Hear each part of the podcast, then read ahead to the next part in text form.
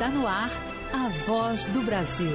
As notícias do governo federal que movimentaram o país no dia de hoje. Boa noite. Boa noite para você que nos acompanha em todo o país. Terça-feira, 23 de janeiro de 2024. E vamos ao destaque do dia: 76 bilhões de reais em investimentos para ampliar e modernizar os portos do país. Programa Reporto é prorrogado por mais cinco anos. Pablo Mundim. O reporto prevê incentivos fiscais para investimentos em portos como compra de máquinas e equipamentos. Neste ano, os benefícios foram ampliados para concessionárias de transporte ferroviário. Você também vai ouvir na Voz do Brasil. Presidente Lula se compromete com a correção da tabela do imposto de renda. E isenção para quem ganha até dois salários mínimos com o reajuste do salário mínimo, as pessoas que ganham no mínimo parece que vão voltar a pagar imposto de renda, mas não vão, porque nós vamos fazer as mudanças agora para que quem ganha 10, 2 mínimo não pague imposto de renda. Concurso Público Nacional Unificado já ultrapassa 500 mil inscrições. E vamos explicar como vai funcionar o cadastro de reserva do concurso. Hoje, na apresentação da Voz do Brasil, eu, Mariana Jungmann e Luciano Seixas.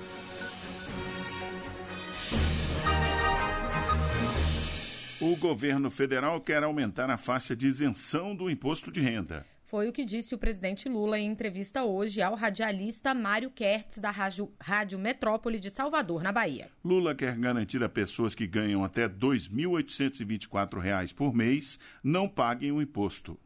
O presidente Lula declarou hoje em entrevista a uma rádio baiana que quer garantir que todos os brasileiros que ganham até dois salários mínimos por mês continuem isentos do pagamento do imposto de renda. No ano passado, ao promover o aumento do mínimo, o governo aumentou também a faixa de isenção do imposto para R$ 2.640, o que equivalia a dois salários. No entanto, o salário mínimo subiu esse ano para R$ 1.412. O presidente disse que o governo vai aumentar a faixa de isenção do imposto de renda novamente para quem ganha por mês até R$ 2.824. Segundo Lula, essa é uma forma de garantir mais justiça tributária para que os pobres paguem menos impostos. Com o reajuste do salário mínimo, as pessoas que ganham no mínimo parece que vão voltar a pagar imposto de renda, mas não vão, porque nós vamos fazer as mudanças agora para que quem ganha 10, 2 mínimo não pague imposto de renda. E você sabe que eu tenho um compromisso de chegar no final do meu mandato isentando todas as pessoas que ganham até 5 mil reais. Nesse país, quem vive de dividendo não paga imposto de renda. E quem vive de salário paga imposto de renda. O Haddad sabe que nós temos que fazer esses ajustes. Eles são difíceis porque nós precisamos saber, na hora que a gente abre mão de um dinheiro, a gente tem que saber de onde vai pegar outro dinheiro. Atualmente, o governo trabalha com uma tabela progressiva de alíquotas do imposto. A faixa inicial de R$ 2.112 está isenta. Além disso, foi criado no ano passado um mecanismo de dedução simplificada de 528 reais, que pode ser adotado pelos contribuintes. Com isso, quem ganha até R$ 31.680 reais por ano ou 2.640 reais por mês não paga imposto. A partir desse valor, os contribuintes têm descontos progressivos de 7,5%, 15%, 22,5% e 27,5% por faixa salarial, a depender de quanto ganham por ano. Segundo o ministro da Fazenda, Fernando Haddad, o governo já trabalha na proposta de ampliação da faixa de isenção que terá que passar pelo Congresso. Até o final do mês a gente vai ter essa conta. Quem ganha acima da faixa de isenção do imposto de renda precisa fazer a declaração anual para a Receita. A do ano base 2023 começará a ser entregue em março. Reportagem Luciana Vasconcelos. 76 bilhões de reais em investimentos para ampliar e modernizar os portos do país. É o que prevê o programa Reporto, que suspende e isenta tributos para quem investe no setor e que foi prorrogado por mais cinco anos. Com a balança comercial do país batendo recorde no saldo positivo no ano passado, modernizar os portos é essencial para exportar mais e, com isso, auxiliar no desenvolvimento econômico do Brasil, segundo o ministro da Fazenda, Fernando Haddad. Com a balança comercial brasileira recorde no ano passado em 100 bilhões de dólares, o Brasil usa os portos em praticamente tudo que é comercializado. No total, o país tem 175 instalações portuárias de carga, incluindo portos, terminais marítimos e instalações aquaviárias. A maioria, 99 deles, estão na costa litorânea, mas também existem 76 terminais no interior, com destaque para a região norte. Segundo o ministro de Portos e Aeroportos, Silvio Costa Filho, o setor é estratégico para o país. Mais de 96% das nossas exportações no Brasil passam pelos nossos portos. Um setor que teve um crescimento no ano de 2023 de mais de 6%. Um setor que gera mais de 100 mil empregos no país. Isso significa dizer que nós precisamos cada vez mais estruturar os portos do Brasil, melhorando a governança, melhorando a tecnologia,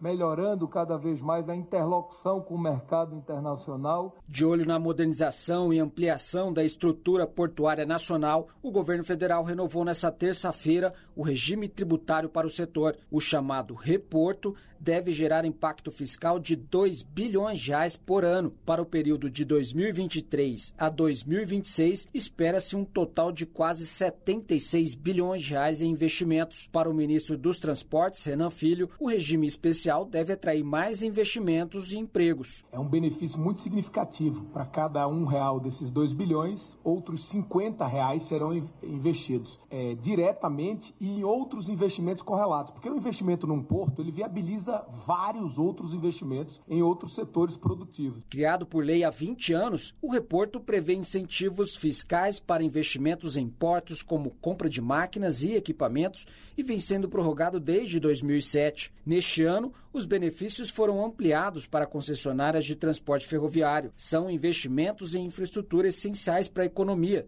explicou o ministro da Fazenda, Fernando Haddad. Aqui se trata de um programa que desonera investimento. E isso é a espinha dorsal da nossa reforma tributária. Aliás, dois dos pilares da reforma tributária estão representados nesse ato: a desoneração de investimento e a desoneração de exportação. Não existe país é, que se desenvolva sem estímulo ao investimento e à exportação.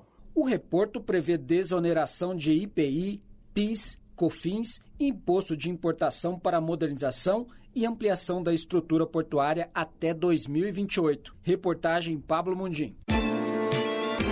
A arrecadação do governo federal em 2023 foi de 2 trilhões e 300 bilhões de reais. O desempenho é o segundo melhor da série histórica, segundo a Receita Federal, perdendo apenas para 2022. Vários fatores contribuíram para o resultado, como o aumento de 21% na arrecadação do imposto de renda retido na fonte. De acordo com Claudemir Malaquias, chefe de estudos tributários e aduaneiros da Receita Federal, esse e outros fatores indicam que que o crescimento da massa salarial do país favorecem o aumento da arrecadação. Nós tivemos um crescimento de 3,36% do imposto de renda sobre o trabalho ah, e de 5% na contribuição previdenciária. Esses dois crescimentos na arrecadação se decorrem, sobretudo, sobre o desempenho da massa salarial. No ano de 2023, a taxa de desemprego foi reduzida a patamares bastante confortáveis. O aumento na arrecadação também está ligado às mudanças na legislação tributária e ao programa Litígio Zero, que facilita negociações de dívidas tributárias. A Receita divulgou ainda o resultado isolado do último mês de dezembro. A arrecadação passou de 231 bilhões de reais, um aumento real de mais de 5% em relação ao mesmo mês de 2022. Concurso Nacional Unificado. Segundo o último balanço divulgado pelo Ministério da Gestão e da Inovação em Serviços Públicos, mais de 500 mil candidatos já se inscreveram no Concurso Público Nacional Unificado. As inscrições seguem até o dia 9 de fevereiro. Os candidatos que vão fazer o concurso podem optar por diversos cargos em diferentes instituições, desde que dentro do mesmo bloco temático. Ao todo, são oito blocos que abrangem diversas carreiras. A inscrição vai valer para mais de um cargo, o que vai permitir permitir a criação de um cadastro de reserva amplo. A repórter Luciana Colares de Holanda preparou uma reportagem que explica como vai funcionar esse cadastro de reserva. O modelo do concurso público nacional unificado, que traz oito editais representando os diferentes blocos temáticos, amplia a possibilidade de escolha da vaga, respeitando a vocação e o perfil profissional de cada candidato. A inscrição valer para mais de um cargo é a grande novidade e garante ao candidato mais chances de entrar para o Serviço Público Federal. Com o modelo proposto pelo Concurso Público Nacional Unificado, o governo quer ter duas vezes o número de aprovados em relação às vagas oferecidas em cada bloco. O objetivo é formar um cadastro reserva amplo. O concurso terá validade de 12 meses, podendo ser prorrogado por mais um ano. A ministra Esther Dueck, da Gestão e da Inovação em Serviços Públicos, falou sobre o cadastro reserva previsto na seleção. Ela vai entrar para o cargo que ela mais quer, dada a nota dela. E ela, a partir do momento que entrou num cargo, ela fica, se ela não entrou na primeira opção, ela vai continuar na lista de espera daqueles cargos que estão acima. Se ela entrou, por exemplo, na terceira opção dela, ela continua no cadastro reserva da primeira e da segunda opção dela, mas não fica mais no cadastro reserva daquelas que estavam abaixo. Né? Então, ela, se eu tiver a oportunidade de abrir uma vaga e ela tiver nota para entrar numa que está acima, mesmo que ela já esteja trabalhando, ela vai ter opção de mudar de cargo se ela quiser. Os aprovados no concurso nacional também poderão ser aproveitados em casos de excepcional necessidade de serviço público, como nas contratações temporárias. É o que explica Alexandre Retamal, coordenador geral de logística do concurso público nacional unificado. Normalmente, o ciclo para você contratar um servidor público no Brasil, ele dura em torno de um ano e meio até que você é, receba autorização, possa fazer a seleção, um concurso, é, trazer o candidato, esse candidato tomar posse. Então, isso demora um, um, ano e meio. Um dos objetivos do concurso público nacional unificado é diminuir esse prazo para cerca de três meses. E aí, quando você pensa em cargos temporários, isso é muito importante, porque aí você já tendo um banco de candidatos aprovados, a gente consegue trazer esses candidatos para cargos temporários com muita velocidade. As inscrições do concurso nacional vão até 9 de fevereiro. Elas devem ser realizadas apenas pelo site gov.br ou aplicativo. E todas as informações e os editais podem ser consultados no endereço gov.br barra gestão barra concurso nacional. Reportagem Luciana Colares de Holanda trocar o período de férias por trabalho voluntário. Você vai ouvir daqui a pouco detalhes do projeto Rondon, em que estudantes e professores universitários auxiliam para a melhoria da qualidade de vida de pessoas que moram em comunidades de baixa renda. Quer saber o que o governo federal está fazendo pela sua cidade, seu estado? O site Comunica BR é um portal de informações sobre as entregas do governo federal que dizem respeito a você e tem tudo em apenas um clique. Ao entrar na plataforma, você vai saber qual projeto está sendo desenvolvido no seu município e quais recursos foram investidos nele. Acesse gov.br barra Comunica BR. Governo Federal, União e Reconstrução. Já começou o prazo para que empresas com mais de 100 funcionários forneçam ao Ministério do Trabalho e Emprego o relatório de transparência salarial. A medida faz parte da Lei de Igualdade Salarial e vai permitir que o governo identifique as empresas que apresentam discriminação salarial entre homens e mulheres. As empresas identificadas nessa situação terão 90 dias para apresentar um plano para corrigir as diferenças salariais. Se o trabalho é o mesmo, o salário também deve ser igual. Parece lógico, não é? Mas na prática, nem sempre é assim. O relatório global de disparidade de gênero do Fórum Econômico Mundial de 2023 calcula que no ritmo atual, o mundo levará 131 anos para atingir a igualdade entre homens e mulheres no trabalho. Larissa Paz é formada em Química e trabalha como analista de qualidade de uma empresa do ramo metalúrgico, uma área que ainda tem pouca presença de mulheres. É, eu acho que não, não deveria existir essa diferença. Eu acho que todo mundo pode fazer o que quiser se se responsabilizar por isso. Uma das medidas adotadas pelo governo federal para promover a igualdade de gênero no país é a Lei de Igualdade Salarial, que obriga as empresas a dar mais transparência à remuneração dos seus funcionários, igualando os salários de homens e mulheres que ocupam a mesma função. A lei determina que quem descumprir está sujeito a multa. Nesta semana, começou o prazo para as empresas com mais de 100 funcionários preencherem o relatório de transparência salarial e de critérios remuneratórios do primeiro semestre de 2024. A gerente de recursos humanos, Vanessa de Medeiros, considera a medida um grande avanço. Eu acho que é importante, sim, as empresas saberem que estão sendo auditadas, para que de uma forma isso possa um dia a gente vir falar que não exista mais, né? A subsecretária de Estatísticas e Estudos do Trabalho do Ministério do Trabalho e Emprego, Paula Montagnier, destaca que a nova lei tende a gerar uma mudança de cultura nas empresas. A gente sabe que esses avanços não são tão rápidos. A gente espera é fazer que eles aconteçam, critérios iguais para homens e mulheres, para que todo mundo possa avançar na carreira e avançar nos salários. Essa que é o intuito desta legislação. Todas as empresas com mais de 100 funcionários devem acessar o portal Emprega Brasil no site do Ministério do Trabalho e Emprego e fornecer as informações. O prazo final para preenchimento do documento vai até o dia 29 de fevereiro. Reportagem Graciele Bittencourt. O relatório está disponível no portal Emprega Brasil em servico.mte.gov.br barra empregador. No, no, dia 1 de fevereiro, o ministro aposentado do Supremo Tribunal Federal, Ricardo Lewandowski, vai tomar posse como ministro da Justiça e Segurança Pública. Hoje, o atual ministro Flávio Dino se encontrou com Lewandowski, falou sobre a transição e fez um balanço das ações do ministério nos últimos 13 meses. Um ato simbólico inaugurou a transição entre o atual ministro da Justiça e Segurança Pública, Flávio Dino, e o próximo, Ricardo Lewandowski.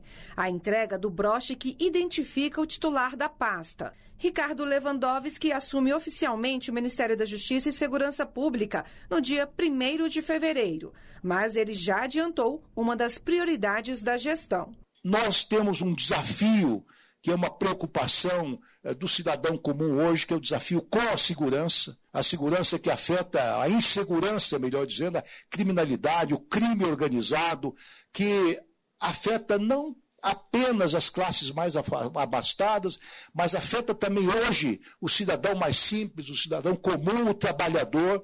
E essa é uma pauta que precisa ser enfrentada, vem sendo enfrentada com muita, com muita competência, com muito êxito. No balanço que apresentou aos jornalistas, o ministro Flávio Dino destacou temas sensíveis que foram repassados ao sucessor, como a necessidade de regulação das redes sociais. Sobre segurança pública, o ministro afirmou ser preciso tirar do papel uma política nacional para enfrentar o crime organizado. É preciso compreender que o Brasil é, nunca teve, a rigor, uma política nacional de segurança pública, porque prevaleceu a visão federativa de isso ser primordialmente a atribuição dos estados. Isso é rompido com o advento das organizações criminosas de âmbito nacional, que é algo relativamente recente na vida brasileira. Lembremos que o PCC e o CV, o Comando Vermelho, eram facções locais que se nacionalizaram nas últimas décadas e isso impôs a constituição de uma política nacional de segurança pública. Com várias atribuições, o Ministério da Justiça e Segurança Pública trata de questões como migrações, direito do consumidor, políticas sobre drogas, combate à pirataria, direitos digitais e, claro, segurança pública. Estão sob o comando da pasta as polícias federal e rodoviária federal e o sistema penitenciário nacional. Somando tudo, o Ministério tem cerca de 30 mil funcionários. Reportagem Luana Karen. Quem concorre a uma vaga em universidades públicas por meio do SISU, o Sistema de Seleção Unificada, pode verificar as notas de corte para os cursos oferecidos. A nota de corte é a pontuação mínima necessária para ingressar em determinado curso. Ela é calculada levando em consideração o desempenho dos candidatos que se inscreveram para determinado curso e varia diariamente. Desta forma, o candidato pode conferir a nota de corte para o curso e universidade de seu interesse e avaliar se é viável ou não se manter na seleção. Até o fim do período de inscrição no SISU, que termina na quinta-feira, dia 25, é possível mudar a opção de curso para aumentar as chances de aprovação. A nota de corte pode ser conferida na internet em acessounico.mec.gov.br/cis. E, segundo o último balanço divulgado pelo Ministério da Educação, o SISU registrou mais de 1 milhão e 500 mil inscrições. O SISU está oferecendo mais de 264 mil vagas em mais de 6.800 cursos de graduação em universidades públicas de todo o país. De acordo com o MEC, Medicina é o curso com o maior número de inscrições. O resultado do processo seletivo será divulgado no dia 30 de janeiro. Este ano, o SISU será realizado em apenas uma edição. O processo seletivo vai preencher as vagas de cursos para o primeiro e o segundo semestres de 2024. O SISU oferece vagas em universidades públicas com base nas notas do Enem. Colocar em prática a teoria aprendida em sala de aula. E, ao mesmo tempo, contribuir para melhorar a qualidade de vida de pessoas que moram em comunidades de baixa renda. Essa é a missão dos estudantes voluntários do projeto Rondon, coordenado pelo Ministério da Defesa. Durante este mês, estudantes e professores universitários trocam o período de férias pelo trabalho voluntário. Desde a semana passada, mais de 250 estudantes e professores participam da Operação Onça Cabocla em 12 municípios de Minas Gerais. Colocar em prática os conhecimentos adquiridos na sala de aula, ao mesmo tempo que auxilia moradores de comunidades carentes.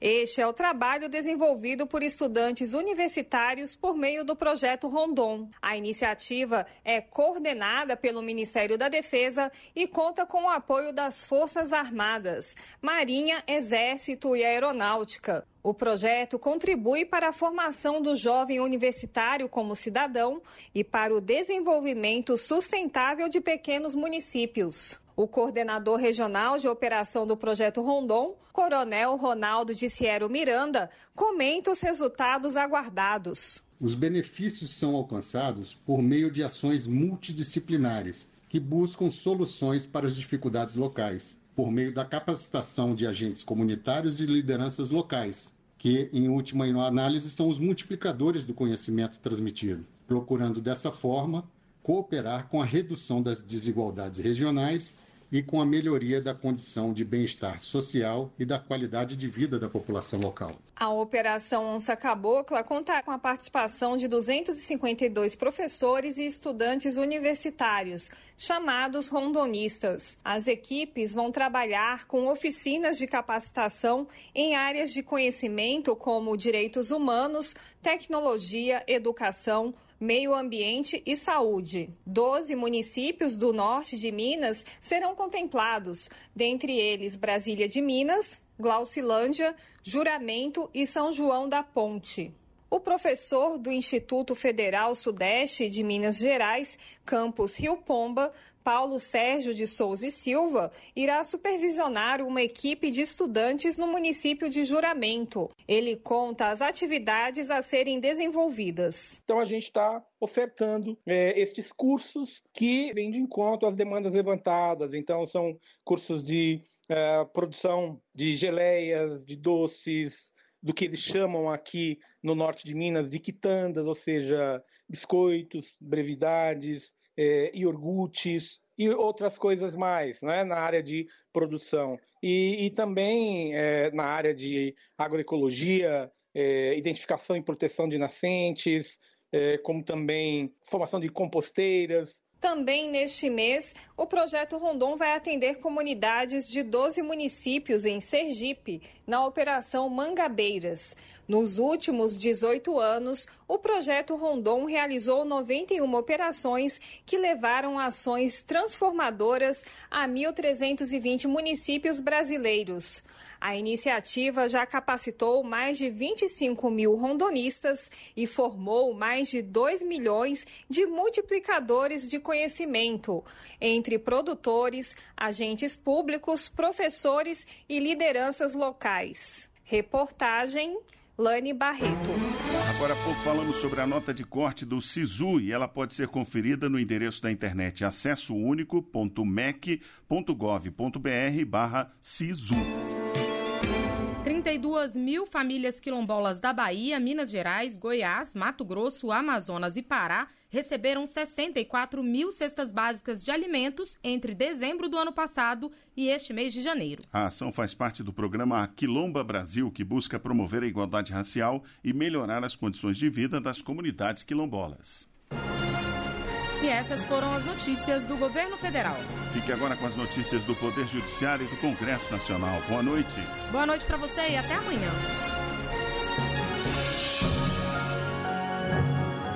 A voz do Brasil. Governo Federal.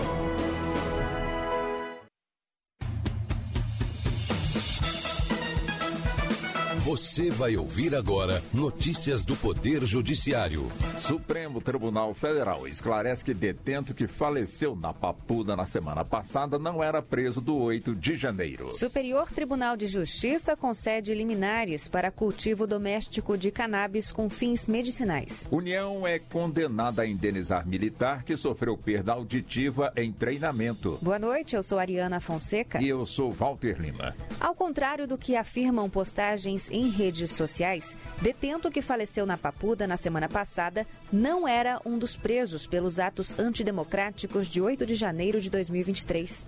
Supremo Tribunal Federal alerta para a importância de não repassar dados alarmistas e informações não confiáveis ou de fontes sem comprovação. Marcelo Della Libera. Na semana passada, um detento morreu na penitenciária da Papuda, em Brasília, vítima de meningite. Ao saber do caso em reportagem, uma mulher fez uma postagem nas redes sociais mencionando que a morte do preso ocorreu em contexto conspiratório, relacionando ele aos envolvidos nos ataques às sedes dos três poderes em 8 de janeiro de 2023.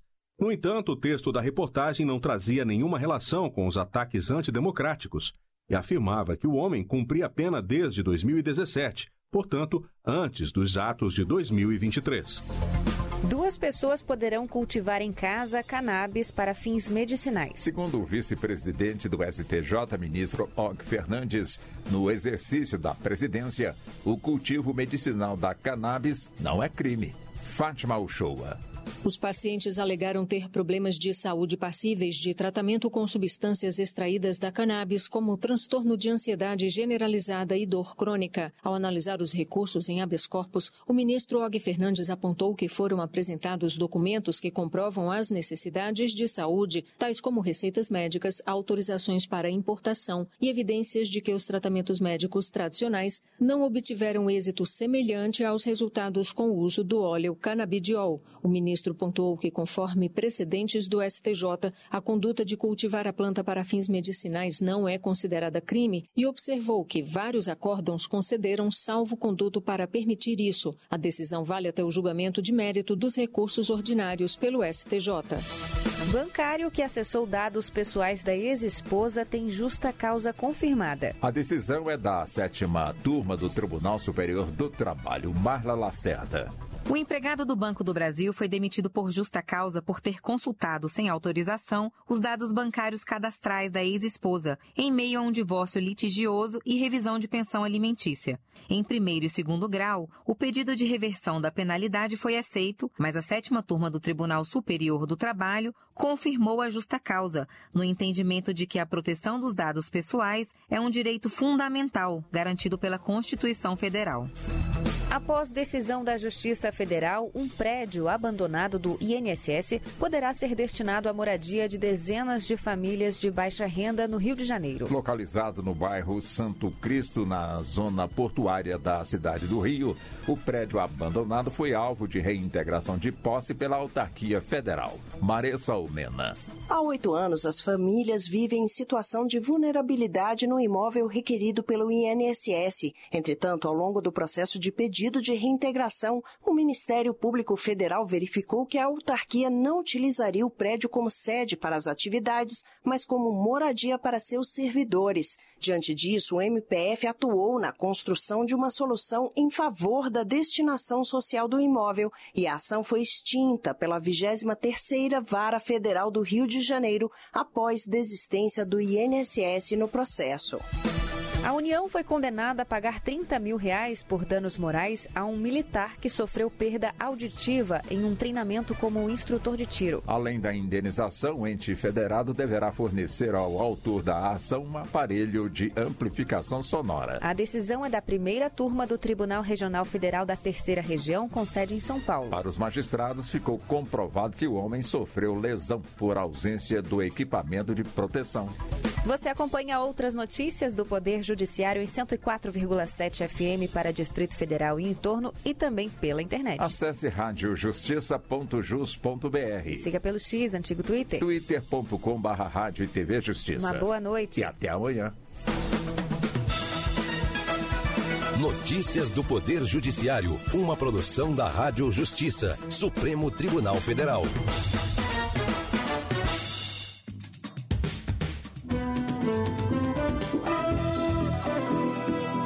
No ar o Jornal do Senado. Eu sou Marluce Ribeiro e estes são os destaques de hoje do Jornal do Senado, que começa agora.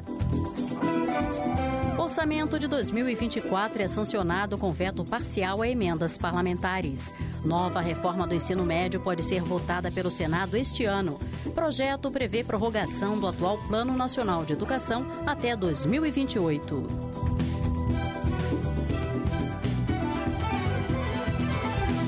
Boa noite. O presidente Lula sancionou a lei orçamentária de 2024 com um veto a 5 bilhões e 600 milhões de reais em emendas parlamentares.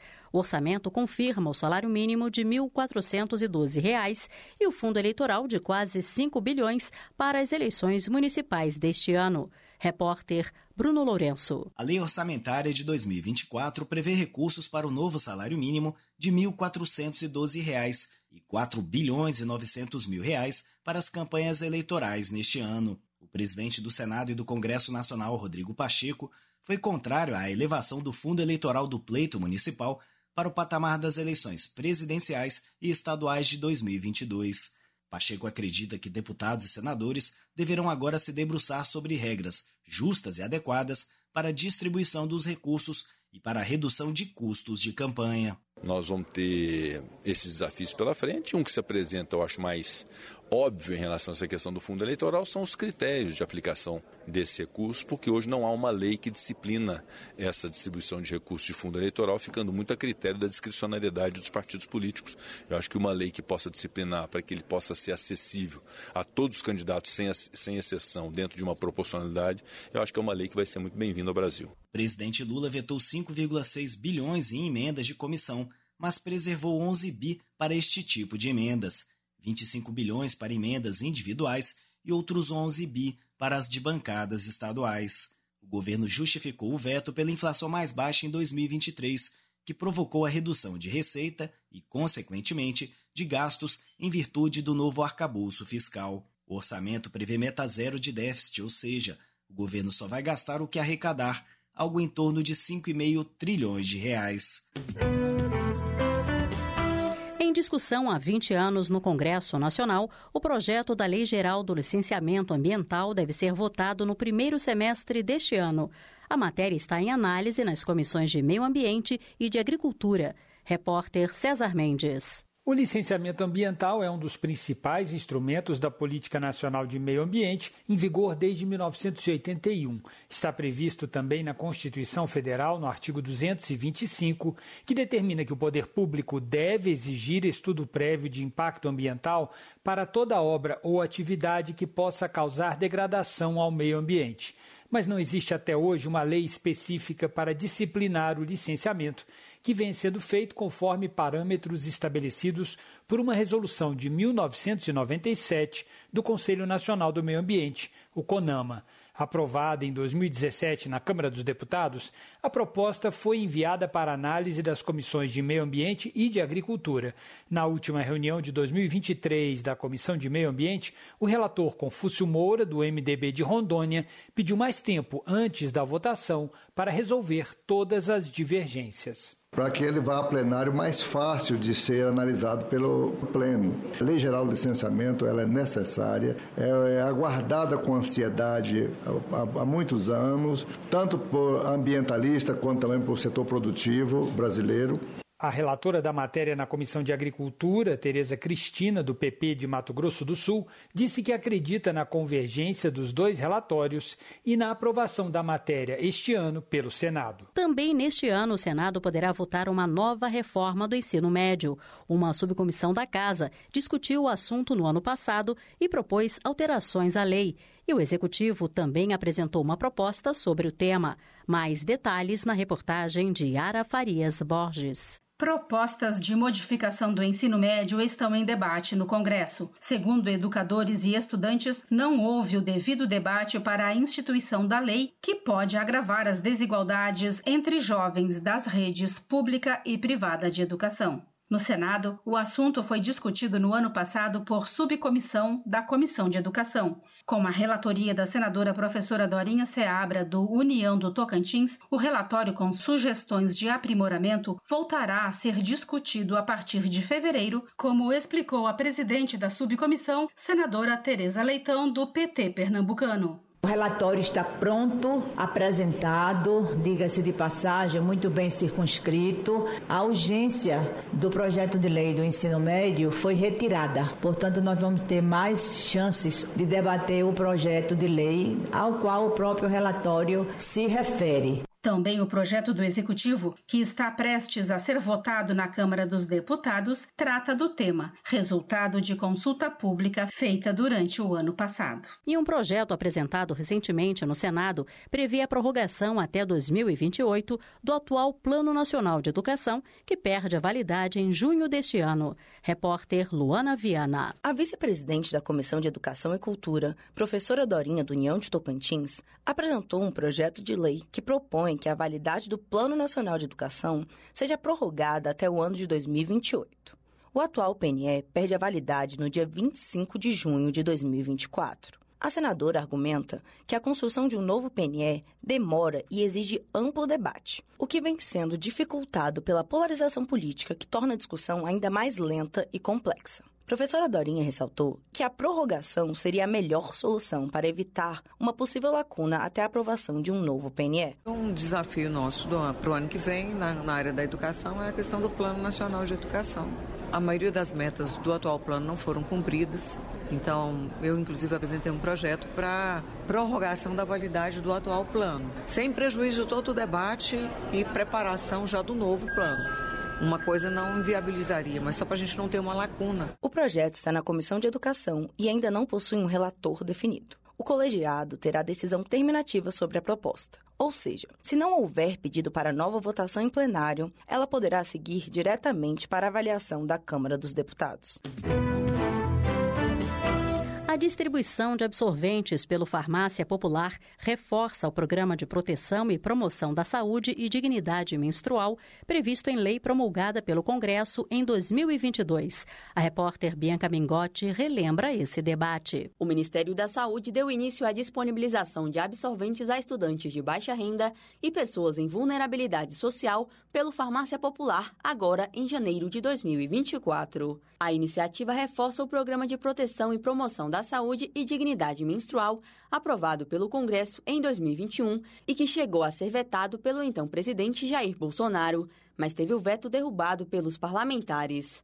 A lei integral foi promulgada em 2022. O projeto que deu origem à lei é de 2019 e foi apresentado pela então deputada Marília Arraes, no Senado, teve relatoria de Zenaide Maia, do PSD do Rio Grande do Norte. Para a senadora, o programa garante a dignidade menstrual. Uma em cada quatro meninas faltam às aulas por não ter acesso a absorvente. A distribuição gratuita de absorventes é uma política pública essencial num país com tanta vulnerabilidade social. A pessoa interessada em receber absorventes de forma gratuita deve estar inscrita no cadastro único procurar uma farmácia popular e apresentar documento de identificação, além de autorização que deve ser emitida via aplicativo Meu SUS Digital. O senador Paulo Paim, do PT Gaúcho, manifestou preocupação com os dados do Atlas da Violência de 2023, divulgado em dezembro pelo Instituto de Pesquisa Econômica Aplicada, o IPEA.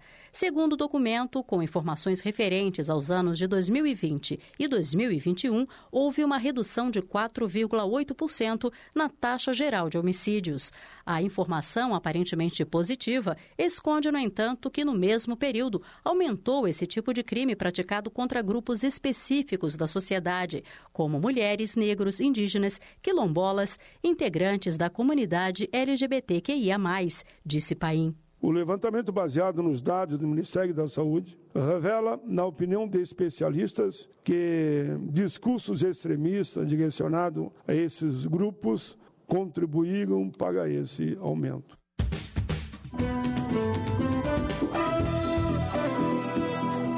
Com trabalhos técnicos de Eliseu Caires, o Jornal do Senado fica por aqui. Acompanhe agora as notícias da Câmara dos Deputados. Boa noite.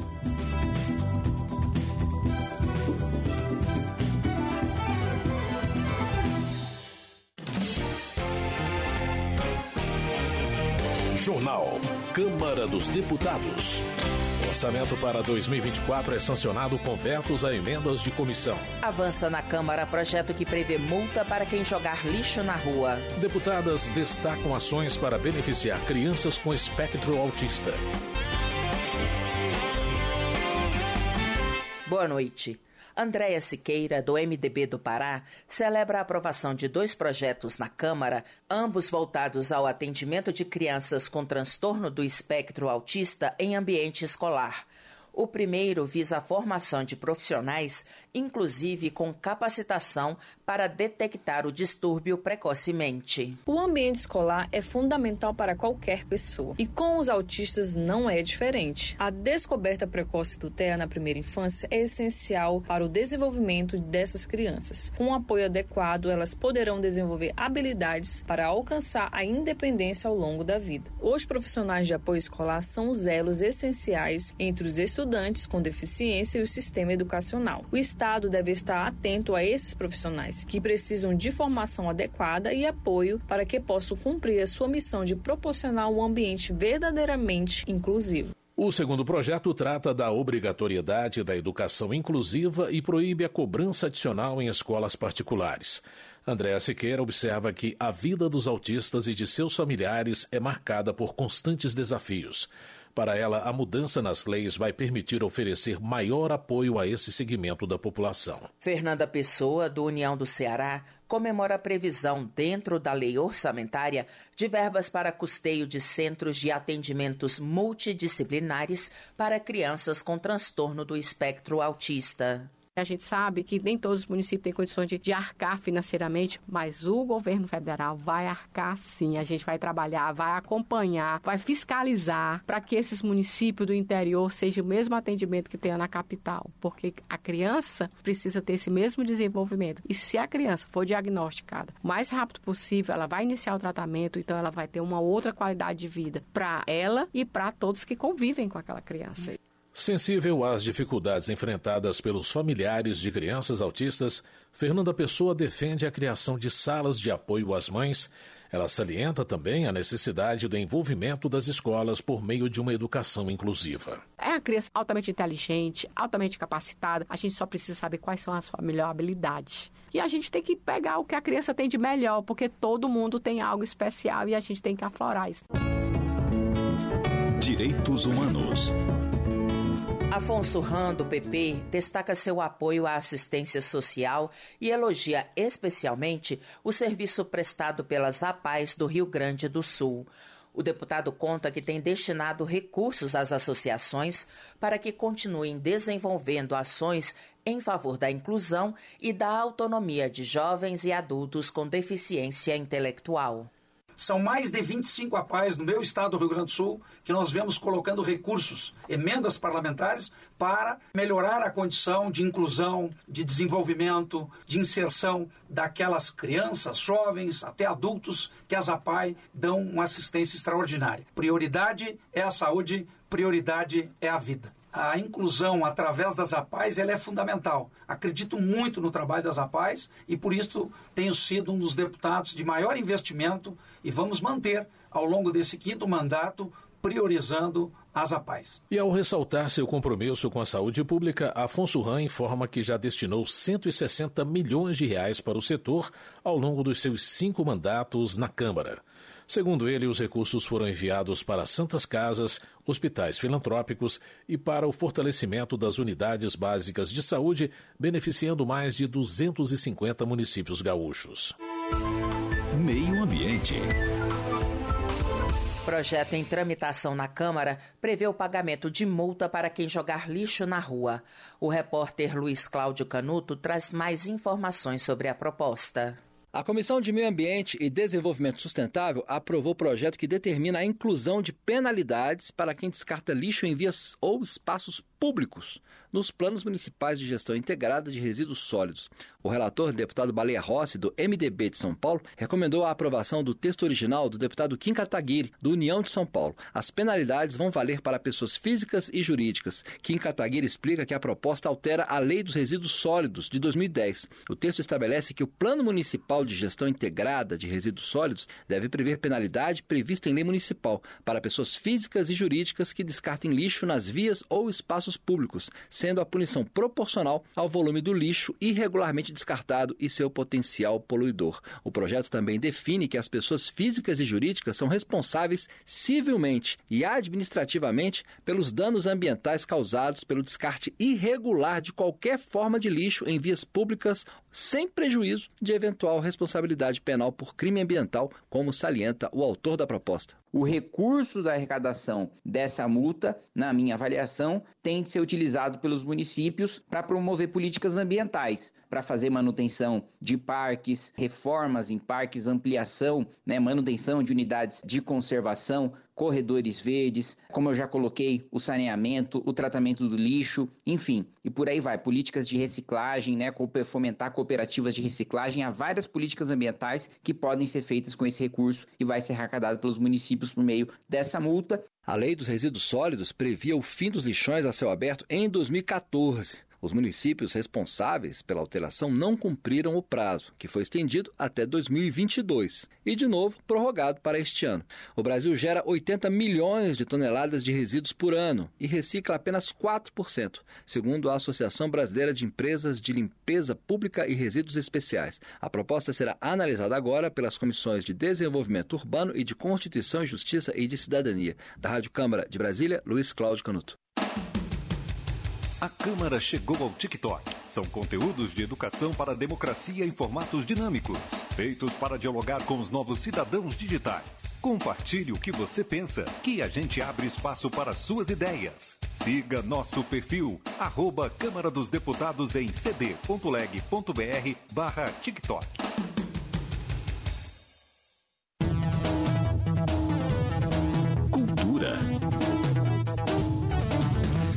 Couto, do PT da Paraíba, é autor do projeto que institui 26 de julho como Dia Nacional do Coco de Roda, da ciranda e da mazurca. O deputado explica que as manifestações culturais são folguedos ou brincadeiras populares do Nordeste brasileiro. De acordo com Luiz Couto, essas manifestações não apenas permeiam o cotidiano, mas também celebram festividades que acabam moldando a identidade do povo brasileiro. Nós consideramos que a cultura é a forma sublime de você ter uma presença que respeita e se respeita. Ou seja, é a dança, é a, poesia, tudo. O São João da Cruz ele diz que é a forma mais sublime da gente se aproximar de Deus. Olha, se isso é segundo um santo que viveu essa situação toda, é importante perceber que nós precisamos é, cuidar da nossa cultura. Homenagem. Vicentinho do PT de São Paulo é autor da lei que instituiu o 21 de março como Dia Nacional das Tradições das Raízes de Matrizes Africanas e Nações do Candomblé.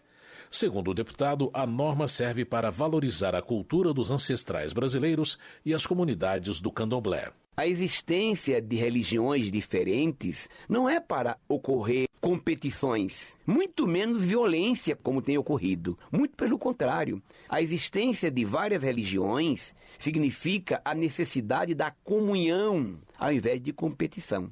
O Brasil é um Estado laico. No artigo 5 inciso décimo da Constituição Federal Brasileira, está lá que todo mundo tem o direito de manifestar a sua fé e tem proteção. Então, uma lei como essa ajuda as crianças nas escolas, a juventude, os idosos, a todos a compreenderem que nós temos que andar de mãos dadas. Vicentinho destaca que o Brasil celebra diversas datas cristãs isso o levou a propor a criação de um dia voltado às religiões de matriz africana. Ele afirma que é católico, mas que luta contra todo tipo de preconceito e discriminação, inclusive a intolerância religiosa. Segurança Pública. Reginete Bispo, do PT Gaúcho, é relatora do projeto que criminaliza a prática de atos preconceituosos em abordagens praticadas por agentes públicos e privados de segurança. A deputada observa que a maior letalidade policial acontece contra pessoas negras ou pardas. Agentes públicos e privados, sobretudo seguranças, têm dito que a cor da pele determina se o cidadão é suspeito ou não de determinado crime. E na minha avaliação, isso tem impactado nas abordagens, abordagens violentas que não condiz com uma polícia que deve resguardar, prevenir e proteger a cidadania. O projeto de lei vai no sentido de coibir, responsabilizar penalizar os agentes públicos e privados que cometerem esse delito, ou seja, discriminação na abordagem. Reginete Bispo acrescenta que o texto prevê ainda a oferta obrigatória de conteúdos relacionados a direitos humanos em cursos de capacitação. A medida abrange agentes de segurança pública e privada, guardas municipais e polícias legislativas federais. Desenvolvimento Regional. Roberta Roma, do PL, afirma que a Bahia é protagonista na produção de energias renováveis. Integrante da Comissão de Minas e Energia da Câmara, a deputada ressalta que seu objetivo é alimentar um ciclo de prosperidade para a Bahia e para o Brasil, garantindo melhores perspectivas de futuro para as próximas gerações. Entre as produções, Roberta Roma destaca o sisal, ou agave cisalana, introduzido no estado em 1910, mas explorado comercialmente apenas a partir do final da década de 1930.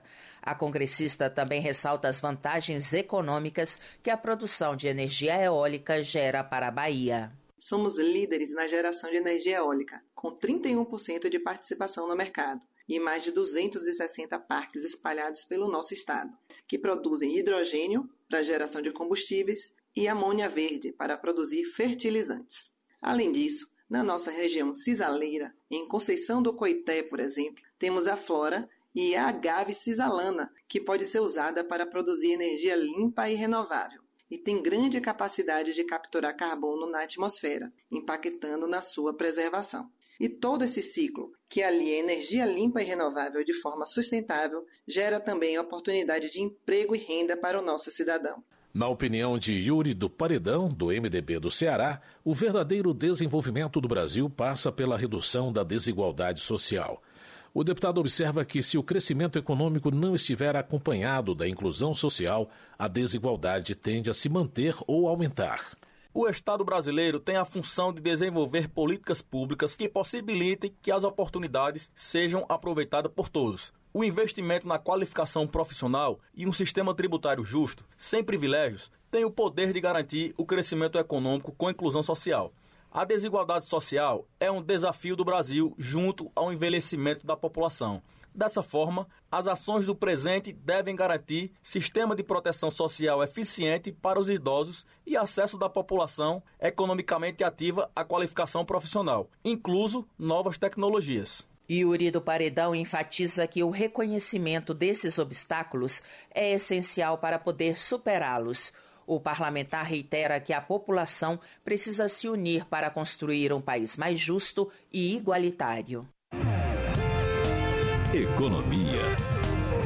Coordenador da Frente Parlamentar Mista Brasil Competitivo, Arnaldo Jardim, do Cidadania de São Paulo, destaca a participação ativa do colegiado na luta pela reforma tributária e por promover mudanças que beneficiem não apenas o setor empresarial, mas toda a sociedade. Uma outra discussão que nós fizemos também dentro da Frente do Brasil Competitivo foi sobre digitalização.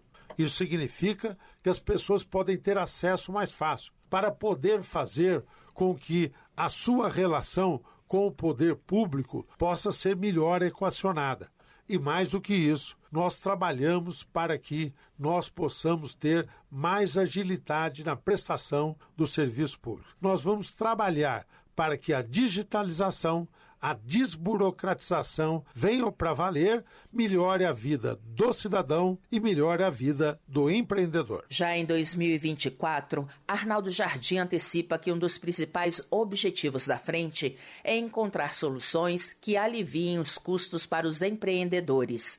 A ideia, segundo o deputado, é estimular investimentos, fomentar a inovação impulsionar o crescimento econômico sustentável e alavancar a competitividade do país. Dr. Luiz Ovando, do PP de Mato Grosso do Sul, defende a proposta de emenda à Constituição que amplia a imunidade tributária das igrejas para fins de aquisição de bens e serviços necessários à formação do patrimônio, à geração de renda e à prestação de serviços para templos de qualquer culto e instituições de educação e assistência social sem fins lucrativos. Dr. Luiz Ovando argumenta que a ampliação da imunidade tributária vai contribuir para fortalecer o papel das instituições permitindo que direcionem recursos de forma mais eficiente para suas finalidades essenciais, sem a carga de tributos sobre a aquisição de bens e serviços necessários para seu funcionamento. A igreja teria um papel decisivo quando ela consegue, através dessa imunidade, ela investir,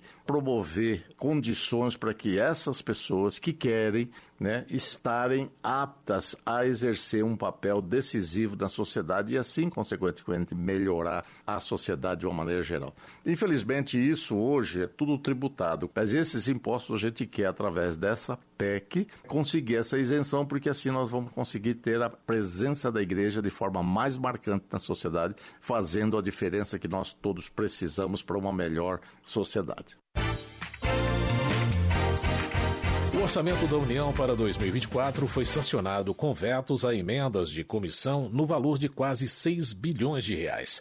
O repórter Cláudio Ferreira tem os detalhes. O presidente Luiz Inácio Lula da Silva vetou 5,6 bilhões de reais em emendas de comissão ao sancionar o orçamento para 2024 nesta segunda-feira. Essas emendas são apresentadas pelas comissões da Câmara dos Deputados e do Senado e se destinam, em sua maioria, a ações e obras de maior valor nos estados brasileiros. Com o veto, o valor para as emendas no orçamento caiu para 11 bilhões. Lula alegou que o veto visa recompor o orçamento de programas importantes para o governo. São programas que foram cortados pelo Congresso Nacional para garantir mais recursos para as emendas. É o caso do novo PAC, o programa de investimentos lançado em 2023. O veto do presidente Lula será analisado agora pelos deputados e senadores, que podem derrubá-lo, restaurando assim o valor das emendas de comissões. O relator geral da proposta orçamentária na Comissão Mista de Orçamento, deputado Luiz Carlos Mota, do PL Paulista, disse que vai se reunir com a ministra do Planejamento, Simone Tebet, nos próximos dias para discutir os vetos. Mota quer construir um acordo para preservar os valores das emendas. Eu acho que nós temos que, juntamente com o governo, achar uma solução para que esses vetos não causem prejuízo ao orçamento que foi muito bem construído pela nossa comissão, juntamente com os 16 eh, relatores setoriais. O líder do governo no Congresso, o senador Randolfo Rodrigues, da Rede do Amapá, afirmou que os vetos decorreram da menor previsão de inflação em 2024. Quando os preços sobem menos, a arrecadação do governo também diminui tendo inflação menor, por consequência, nós temos uma previsão de receita menor. Isso impôs a necessidade de, em alguns aspectos, em especial, termos alguns vetos. É o que ocorreu, por exemplo, em relação aos recursos de comissão que foram aprovados pelo Congresso Nacional. Esse veto foi unicamente em decorrência de uma circunstância. E é uma circunstância, repito, que tanto o governo quanto o Congresso têm que celebrar, que é a menor inflação deste ano de 2023. O senador Randolph Rodrigues afirmou ainda que os valores que foram vetados poderão ser recompostos ao longo do ano durante a execução do orçamento. A lei orçamentária de 2024, aprovada pelo Congresso, destina 2 trilhões de reais para as despesas primárias da União. Nessa conta entram os principais gastos da máquina pública, como pagamento de benefícios sociais, funcionalismo público e investimentos. Apenas em educação, saúde e benefícios do programa Bolsa Família, o orçamento envolve mais de 600 bilhões de reais. O salário mínimo incluído na lei é de R$ 1.412, valor que entrou em vigor no início desse mês. O novo orçamento traz ainda a previsão de 50 mil vagas para concursos federais, sendo 47 mil para vagas em aberto e 3 mil novos cargos que serão criados. Da Rádio Câmara de Brasília, com informações de Janari Júnior, Cláudio Ferreira. Termina aqui o jornal Câmara dos Deputados com trabalhos técnicos de Everson Urani e a apresentação de José Carlos Andrade e Luciana Vieira. Uma boa noite para você. Uma ótima noite. A Voz do Brasil retorna amanhã. Você ouviu A Voz do Brasil. Boa noite.